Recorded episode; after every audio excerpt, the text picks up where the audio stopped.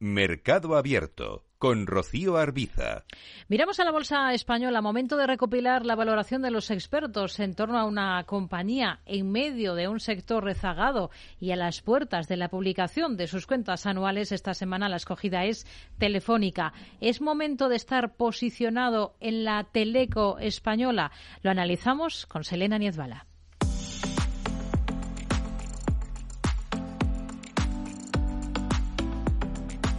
Hoy en Lo Amas o Lo Odias. Las últimas eh, referencias en el sector han servido a Telefónica para coger fuerza en bolsa e igualar su revalorización en el mercado a lo que acumula el IBEX 35 en 2023. La compañía destacaba en positivo a comienzos de esta semana después de que su socio en Reino Unido, Liberty, se hiciera con hasta un 5% de Vodafone. Una noticia que sin lugar a dudas agitaba el mercado de telecomunicaciones en opinión de Ignacio Cantos de Atelecapital. Creo que probablemente eh, por el tipo de compañía que es eh, Liberty, pues hay que interpretarlo como, como, una, como una inversión. Yo creo que no habría que ir más allá, pero es verdad que agita el mercado de las telecomunicaciones con Vodafone, que es una compañía que se ha quedado un poco poco fuera de, lo que sería, no, digo de mercado, pero sí un poco fuera, no puede presentar ofertas convergentes y eso le está perjudicando.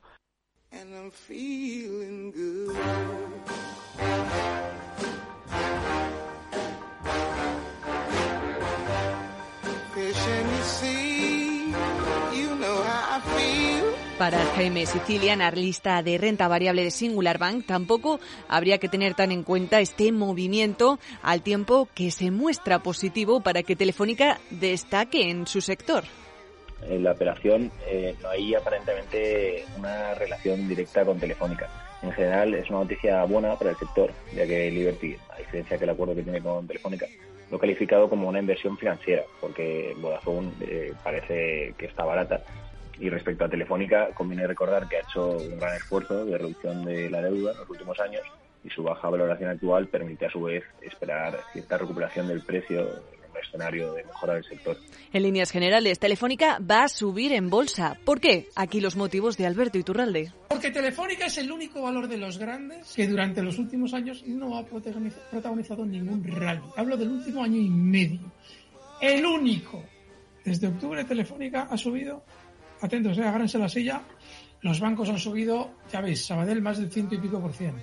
BBV un 100 por cien. ¿Cuánto ha subido Telefónica desde octubre?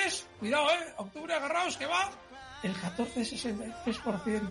Incluso el valor ya habría empezado a saltar en opinión del responsable de operativa DAX, por lo que plantearía una estrategia, eso sí, más tranquila, aunque cuidado con tanta excitación ahora en la compañía que todavía hay riesgos. Nos los cuenta José Lizán, gestor de Magnus y Cab en Cuadriga Funds todavía hay muchas dudas, ¿no? Por un lado, las subidas de precios no compensan, pues eh, desde mi punto de vista, las subidas de costes, las subidas salariales, las caídas de ARPUS, y, está en un punto pues de, ciertas dudas, ¿no? Porque al final toda la parte de márgenes por por eh, eso la caída de, o sea, por la elevada inflación que está teniendo a nivel salarial mm, con los ingresos a nivel que están creciendo a pesar de las subidas de precios no se ven compensadas, ¿no? Entonces se espera erosión de, márgenes a medio plazo.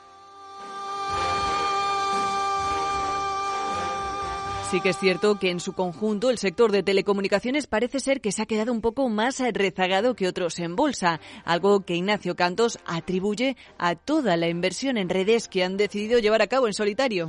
Bueno, es verdad que el sector de las telecos está muy retrasado a nivel a nivel europeo, ¿no? Eh, yo creo que eh, deberíamos ver, como hemos comentado siempre, ¿no? Esto es algo ya recurrente, que si hubiera una forma de que las operadoras eh, no tuvieran que hacer la inversión, toda la inversión en las nuevas redes, en los nuevos estándares y, lo compartieran con aquellos que se benefician, como son pues las empresas de software, las empresas eh, de internet, etcétera, etcétera, pues seguramente tendrían un mejor comportamiento, pero mientras esto no sea así, pues seguirán sufriendo algo.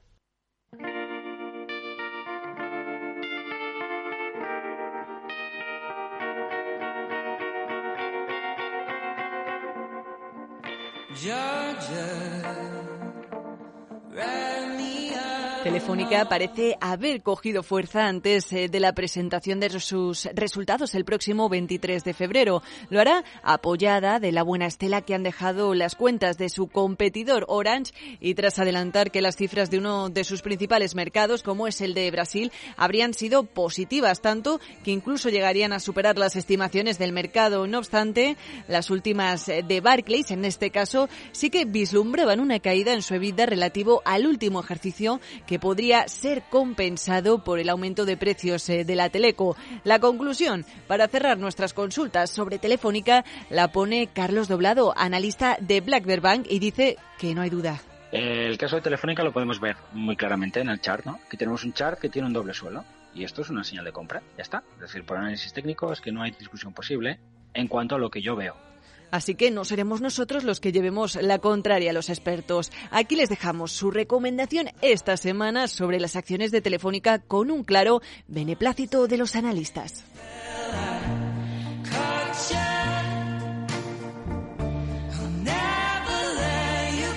Ahora mismo está repuntando Telefónica un 1,5%, cotizando a 3,82 euros. ¿Lo amas o lo odias?